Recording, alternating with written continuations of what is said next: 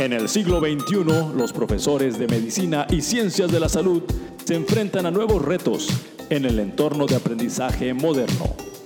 Técnicas didácticas, planes de estudio innovadores, competencias profesionales, tecnología educativa, simulación, evaluación del aprendizaje, mentoreo. Y como las habilidades docentes no siempre son innatas, te presentamos el podcast Educación Médica. Bienvenidos. Hola, ¿qué tal? ¿Cómo están amigos y amigas? Profesores y profesoras de las diferentes carreras de la salud, bienvenidos y bienvenidas a un episodio más de Educación Médica MX. El día de hoy te invito a que escuches este episodio porque vamos a platicar sobre los tres momentos clave de la simulación clínica.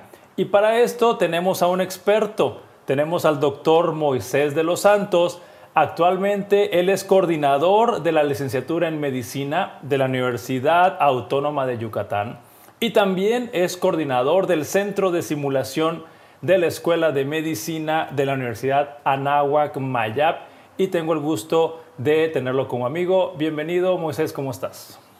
Hola Ismael, muy bien, muchas gracias por la invitación, por poder estar aquí para compartir con tus escuchas y con tu audiencia este tema que es muy interesante. Y pues hemos tenido eh, la gran oportunidad de trabajar en escuelas de medicina y no nada más de medicina, sino que el área de la simulación abarca todas las ciencias de la salud y otras carreras, pero vamos a enfocarnos principalmente a ciencias de la salud. Y en este momento muchas escuelas están implementando en cada uno de sus planes de estudios actividades relacionadas con la simulación. Y me gustaría que en este capítulo dedicáramos eh, todo el episodio para que tú como experto expliques los tres momentos clave que todo profesor o profesora que quiere implementar una simulación debe tomar en cuenta para que las cosas salgan bien.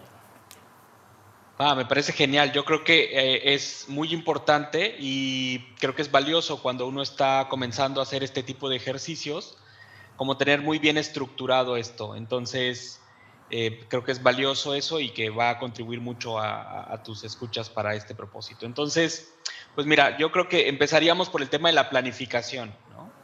De alguna forma, creo que el primer paso fundamental cuando vamos a decidirnos a implementar eh, la simulación como una estrategia de aprendizaje en nuestro programa educativo es tener muy bien planificado el, el evento o lo que va a ocurrir. Digamos que de manera general, podríamos decir que la simulación tiene tres momentos diferentes. El primero es el pre-briefing, o sea, toda esta información que debe de haber antes de la interacción entre el estudiante y el simulador o el paciente simulado, dependiendo de la modalidad que se decida. Eh, y este, para llegar al pre-briefing, pues obviamente se necesita una serie de planificaciones muy importantes, como definir qué quiero ver, qué resultado de aprendizaje quiero desarrollar a través de ese escenario, a quién está dirigido, etcétera.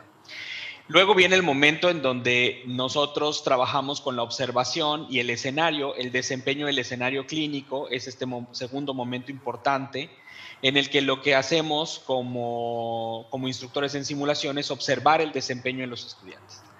Y obviamente la interacción, es ahí el momento crítico en donde se produce el evento como tal, ¿no? La interacción entre el estudiante y el simulador o lo que nosotros hayamos planeado. Y luego el tercer momento, que es creo que el más importante de todos, es el momento de la reflexión eh, o el debriefing, en donde vamos a deconstruir cada una de las cosas que ocurrieron en el escenario para, para estos propósitos. Entonces, de manera general, yo hablaría de tres momentos, como el pre-briefing, toda la información previa que voy a tener antes de tener contacto con el, con el simulador, luego el escenario, que es la interacción, y luego el debriefing, que sería la parte de la reflexión. Bien, y de, estos tres momentos, Moisés, eh, creo que el más utilizado por los profesores, porque es la, consecuencia lógica después de haber hecho una actividad relacionada con la simulación, pues la consecuencia lógica es después de haber terminado la simulación, pues uno brinda recomendaciones, observaciones a sus alumnos. Pero los dos pasos previos considero que son esenciales para que tú cierres con broche de oro la ah, reflexión, como mencionaste, o el debriefing al haber terminado la simulación. Y de los dos momentos, el primero o el segundo, ¿cuál crees tú que fallan más los profesores?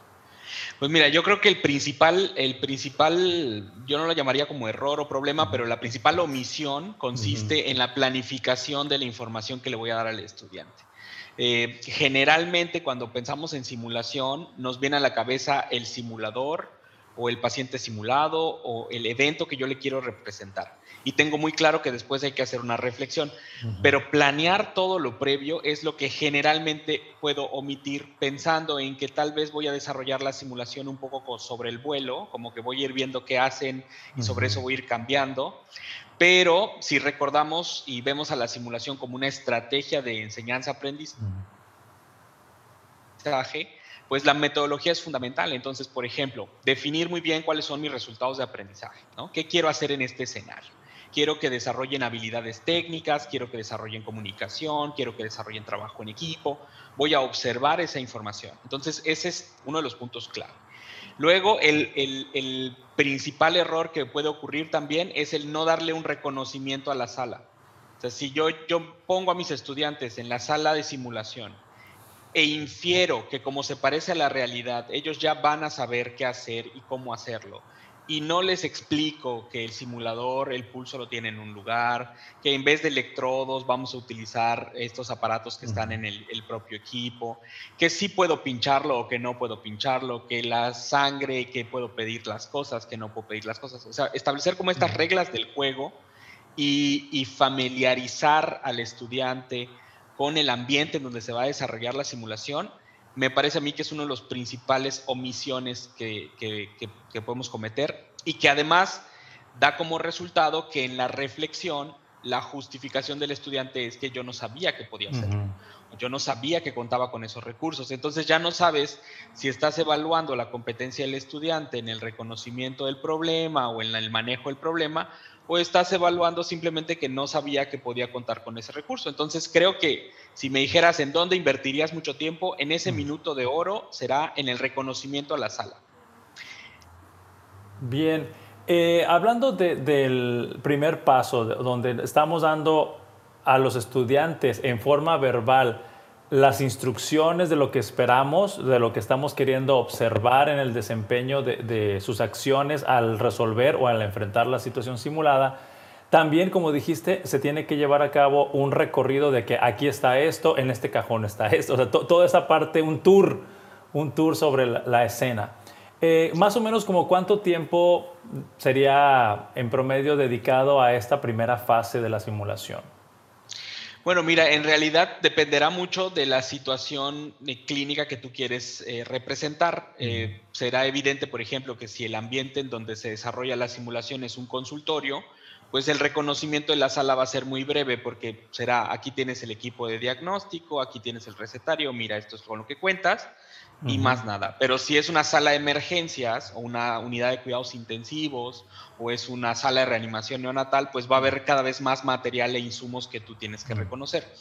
Entonces, eh, digamos que no hay un tiempo estandarizado para poderte decir, mira, este es el tiempo que tienes que dedicar al pre-briefing, pero lo importante es sí que tengas claro que los estudiantes saben en dónde van a desempeñar su tarea que les quede muy claro el ambiente en el que van a desempeñar sus tareas y los roles y responsabilidades que tú esperas que cubran en el escenario de simulación.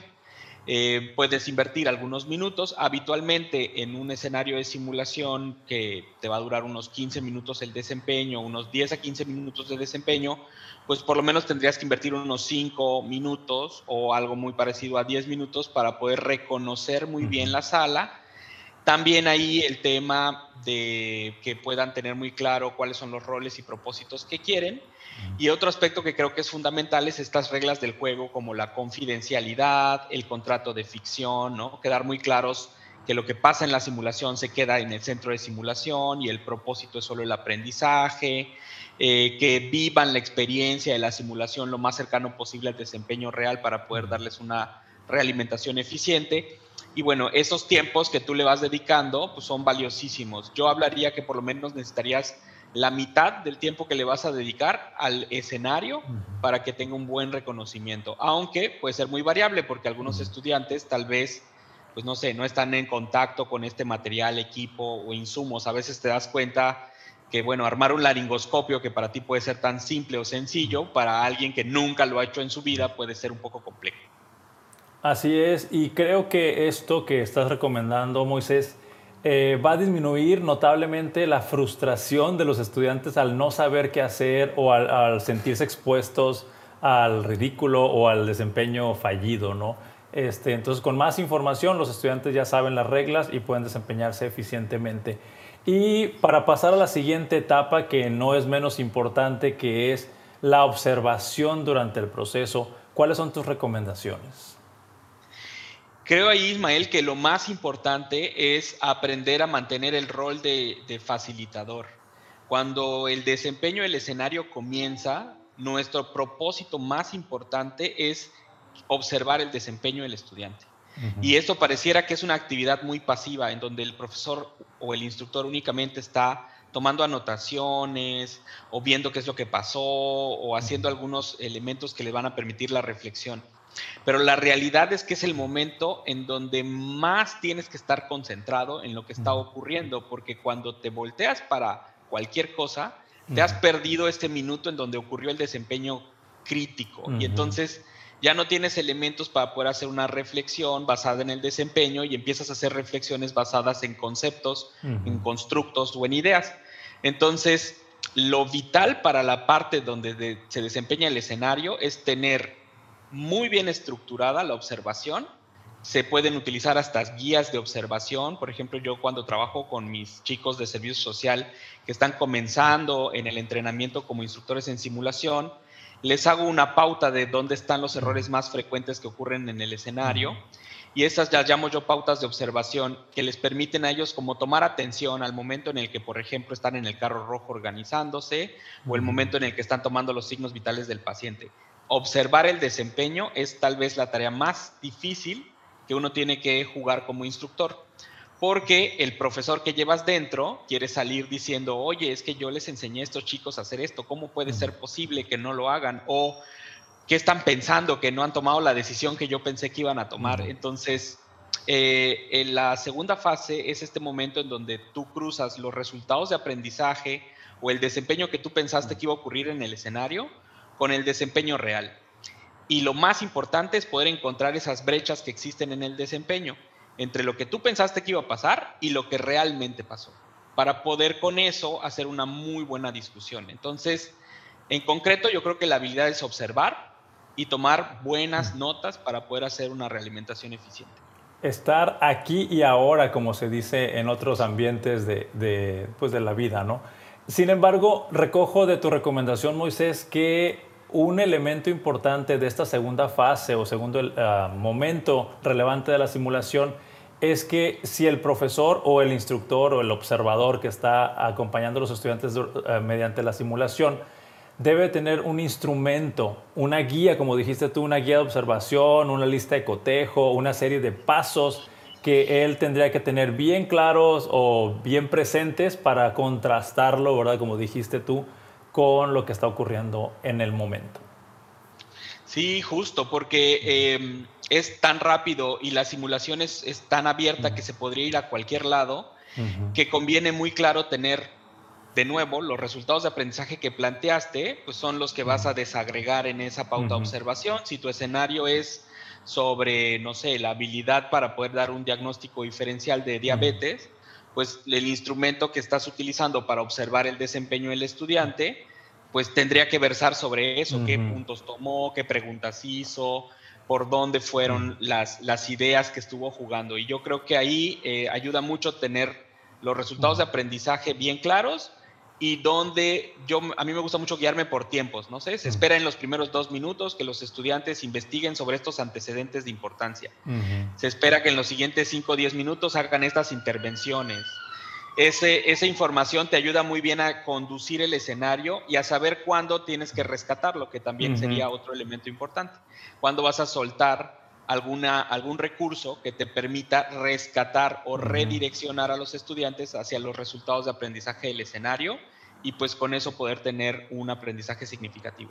Y esto también es parte de la fase 1 que acabas de mencionar, que es la planeación, porque también tú estarás de acuerdo conmigo que en muchas situaciones simuladas, eh, sobre todo usando maniquís, sobre, eh, hablando específicamente de los que no tienen alta tecnología, pues el profesor tendría que tener algunas respuestas, algunos resultados, algunos valores que en el contrato de ficción y en, las instrucciones previas te le tienes que decir al estudiante, cuando tomes el pulso, pregúntame cuánto tiene y yo te voy a decir cuánto tiene. Si le midas la frecuencia cardíaca, yo te voy a decir cuánto. O sea, esa, esa parte que también la tengas pautada ¿no? en, en tu guía de observación.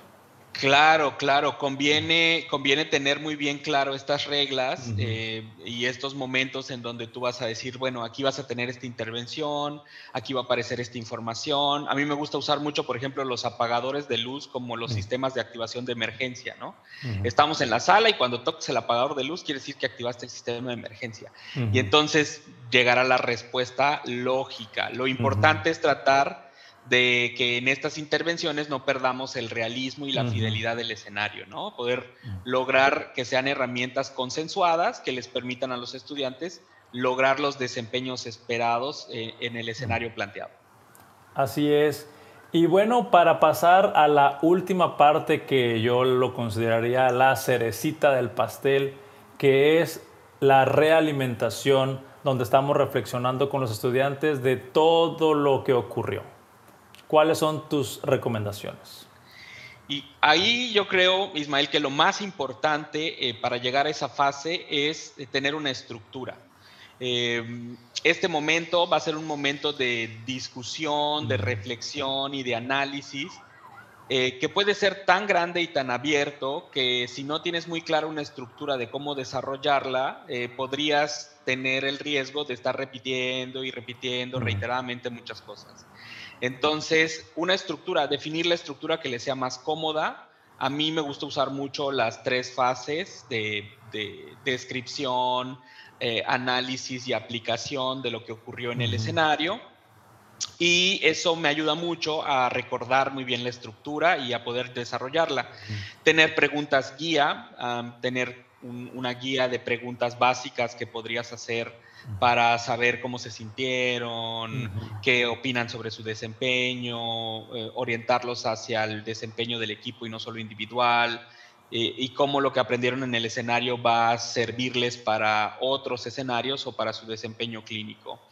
Y de nuevo, invertir tiempo en un ambiente seguro. Entonces, en cuando tú ya pasas a esta fase, es muy importante volver a recuperar esta idea de que se va a tratar de una discusión sobre el desempeño clínico y que no es un juicio personal sobre ninguno de tus estudiantes y que lo que ahí se diga ahí se va a quedar y, todo este tema de un ambiente seguro y participativo que le dé una confianza y seguridad psicológica al estudiante para poder discutir contigo elementos profundos de los modelos mentales de pensamiento que al final van a, van a lograr que esta discusión pues sirva como aprendizaje significativo y, bueno, se mantenga en el tiempo, ¿no? Que es lo más importante.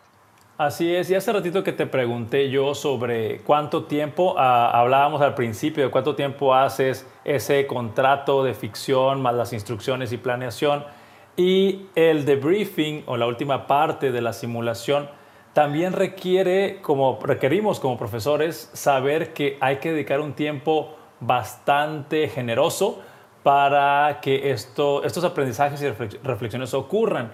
Así que quiero escuchar de tu experiencia como cuánto porcentaje de tiempo se le puede dedicar a esta última parte. Eso es muy importante porque al momento de empezar a la discusión, a veces los tiempos se alargan enormemente. Eh, eso depende mucho de los resultados de aprendizaje que tú tengas planteado en el escenario. Y es por eso que los, de, los profesores en simulación no, se no recomiendan tener muchos resultados de aprendizaje, tener dos, tal vez tres es suficiente para poder tener una reflexión sólida y que se ancle de forma adecuada en el proceso de aprendizaje. Digamos que si tuviéramos que poner un estándar, yo diría que necesitarás al menos el doble de tiempo que le dedicaste al desempeño. Es decir, si cursaste por un escenario de 10 minutos, por lo menos ocuparás 20 minutos en la reflexión con los estudiantes, porque se trata de la reflexión de cada uno de los que participó, se trata de la reflexión en grupo, entonces eso va a llevar tiempo. Mientras más participantes tengas, más tiempo te puede llevar realizar la, el debriefing o la parte de la reflexión. Entonces yo me quedaría con eso, al menos el doble de tiempo que le dedicaste a la, eh, al desempeño de la tarea o al escenario como tal.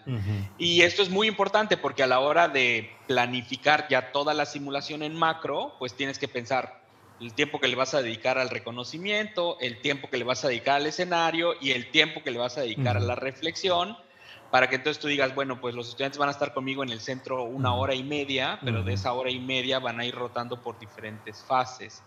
Porque luego a mí me pasaba mucho al inicio que planeabas el escenario para una hora y no considerabas algunos de esos aspectos y entonces ya tenías a otro grupo esperándote y a otro grupo sobre ese y a otro grupo sobre ese y termina siendo pues un ambiente muy estresante que no va a favorecer el aprendizaje ni la reflexión eficiente. Entonces, Creo que el punto clave es planificar el tiempo y hacerlo utilizar de manera eficiente en el centro. Y ese es otro tema importante porque a veces eh, si las recomendaciones dicen que te vayas a otra sala, entonces ahí es donde puedes hacer eficiente uso de tu centro. Tú puedes plantear el pre-briefing, el escenario y luego irte a una sala de debriefing y otra persona estar usando el escenario y luego derivarse a otra sala de debriefing y así puedes hacer más eficiente el uso del escenario de simulación en espacios diferentes en donde hagas la realimentación. Si lo haces todo en el mismo lugar, pues entonces ya cerraste tu, bloqueaste tu horario y tu agenda va a ser eh, mucho más limitada. Y Moisés, para ir cerrando este capítulo, ya hemos mencionado que en la última parte del debriefing o la reflexión final eh, o realimentación, como lo queramos considerar, eh, además de que al profesor se le vaya colgando el tiempo, eh, ¿Qué otro punto vulnerable ves en esta última fase ya para ir cerrando el concepto? Claro, mira, ahí hay grandes riesgos, grandes, grandes retos. Por ejemplo, los pacientes, los estudiantes difíciles, ¿no? Estudiantes que no están acostumbrados a la reflexión, que no están familiarizados con participar, estudiantes que el escenario les dio una carga emocional o cognitiva mayor y entonces están un poco choqueados todavía eh, ese tipo de riesgos pueden ocurrir o estudiantes en donde en vez de hacer una reflexión del desempeño comience como este banquillo de acusados, ¿no? De yo hice esto porque tú me dijiste y tú me dijiste este otro. Y entonces empieza una discusión que generalmente suele ser de un orden que no es necesario para ese momento. Entonces, creo que ahí la habilidad del, facilitador o el debriefer es identificar cuándo está ante un, ante un debriefing con participantes complejos y desarrollar herramientas que te permitan redireccionar hacia, hacia la reflexión, hacia los resultados que quieres buscar y después ya luego acercarte con el estudiante y ya ver si hay algo más que puedas hacer por él. Pero creo que lo importante es reconocer cuando estás en una situación de este tipo. Así es, y bueno, yo próximamente eh, les comparto, amigos y amigas, profesores y profesoras, que eh, tendremos que hacer un episodio exclusivo del debriefing porque es un terreno muy amplio donde hay varias estrategias, varias técnicas, varios recursos que nos van a permitir hacerlo eficientemente. Y Moisés, para terminar este episodio, me gustaría en el último minuto que me dijeras qué idea quieres que se quede en la mente de todos aquellos profesores y profesoras que nos escucharon el día de hoy y que quieren aventarse y explorar el mundo de la simulación. Bueno, eh, la primera idea sería que planifiquen muy bien ese paso que van a dar, que lo tengan muy claro y que sepan para qué quieren desarrollar esa actividad. Eh, le inviertan tiempo, lo planifiquen, lo estandaricen, lo platiquen con alguien más, vean la opinión de alguien más para que pueda darles realimentación a lo que están diseñando. Y entonces después vivan la experiencia. Al final, eh, este es un tema como hay que ir haciendo, ¿no? Esto es un caminar. Eh, que, que hay que empezar por el primer paso y comenzar a ver, observar, reanalizar, cambiar, volver a poner, etcétera. Es un poco como ensayo-error, pero con una planificación un poco estructurada que les permita pues, lograr los objetivos que pretenden. Al final del día, eh, la simulación es una estrategia más, como muchas que, de las que conocen, y lo importante es eh, pues usarla para los fines y propósitos adecuados. Bien, Moisés, y si alguien que nos escuchó en este episodio tiene la intención de tener más información sobre la simulación clínica y estos tres momentos, ¿Tienes algún dato de contacto que nos puedas facilitar y lo compartimos con nuestros profesores y profesoras? Claro, claro, con mucho gusto. Yo puedo, eh, estoy, soy parte también de dos asociaciones que son la, Red Nacional de Educadores en Simulación, RENACIM. Ahí nos pueden buscar en, Internet, en Facebook, en, Instagram, en redes sociales y pueden contactarnos para poder acompañarnos. Somos una red que lo que quiere es compartir la información y ayudar a la gente que está comenzando eh, con la experiencia de los que ya hemos caminado un poco sobre ese tema. También la Federación Latinoamericana de Simulación Clínica y Seguridad del Paciente, FLASIC, que también la pueden conseguir ahí en redes eh, o, en, Internet, también es un, espacio ya ahora no solo de México, sino de toda Latinoamérica, donde podemos compartir información. Y bueno, mi, correo personal, mi correo, mis correos institucionales, que es mi nombre, moisés.delosantos, arroba correo.wadi.mx o arroba anahuac.mx y ahí con mucho gusto puedo eh, contactarlos y, ayudarles en lo que necesiten. Pues te agradezco mucho Moisés el tiempo que le dedicas a, esta parte que es fomentar la educación médica a través de las redes sociales y nuevamente eh, yo creo que tenemos que ponernos de acuerdo para hacer un episodio exclusivo del el debriefing eh, próximamente. Nuevamente muchas gracias Moisés y a los demás profesores y profesores les recuerdo que en el siglo XXI las habilidades docentes no son innatas, tenemos que estarnos capacitando, tenemos que estarnos entrenando y desarrollando estas competencias docentes para cada vez ofrecerles a nuestros estudiantes mejores experiencias de aprendizaje. Muchas gracias por seguirnos y nos veremos en el próximo episodio. Gracias por escucharnos. También puedes seguirnos a través de redes sociales como Facebook, buscándonos como Educación Médica MX y en Instagram como Educación-Médica MX.